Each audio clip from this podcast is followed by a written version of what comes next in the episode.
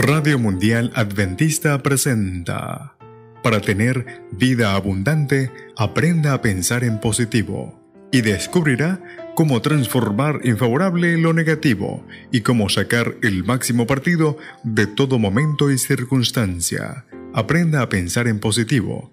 Le enseñará a ir subiendo con paso firme, peldaño tras peldaño, por la escalera de la auténtica felicidad con Rodrigo Josué Rivas. La verdadera felicidad no depende de la situación, sino de la actitud. Continuamos con la serie Cómo fomentar sentimientos positivos.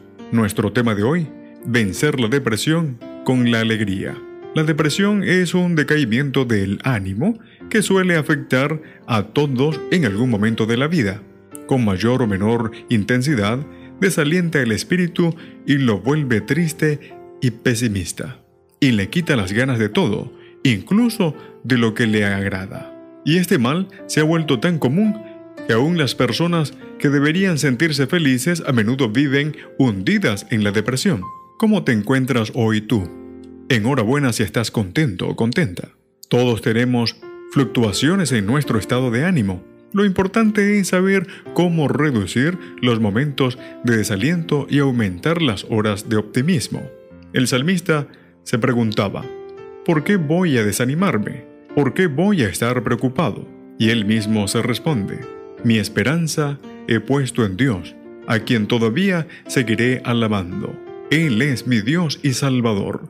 Salmos 42, 5. Es altamente reconfortante saber que cuando el alma se encuentra abatida y turbada, podemos cifrar todas nuestras esperanzas en Dios confiando plenamente en Él y apoyándonos en su fortaleza.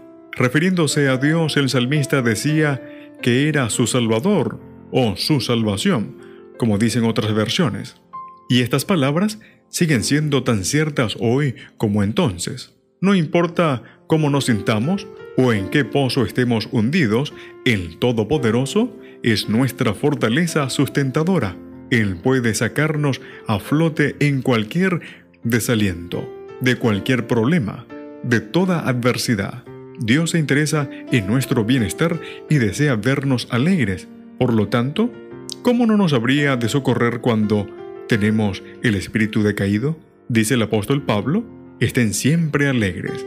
Primera de Tesalonicenses, capítulo 5, el verso 16. Eso es lo que Dios anhela para cada uno de sus hijos. Si tú estás desalentado o bien si anda triste o falto de ánimo, recuerde, Dios quiere tenderle la mano salvadora. Como nadie, Él puede ayudarte a gozar sanamente de la vida. Únicamente con Él es posible tener sentimientos positivos. ¿Lo ha probado ya en su propia experiencia? Que el Señor te bendiga.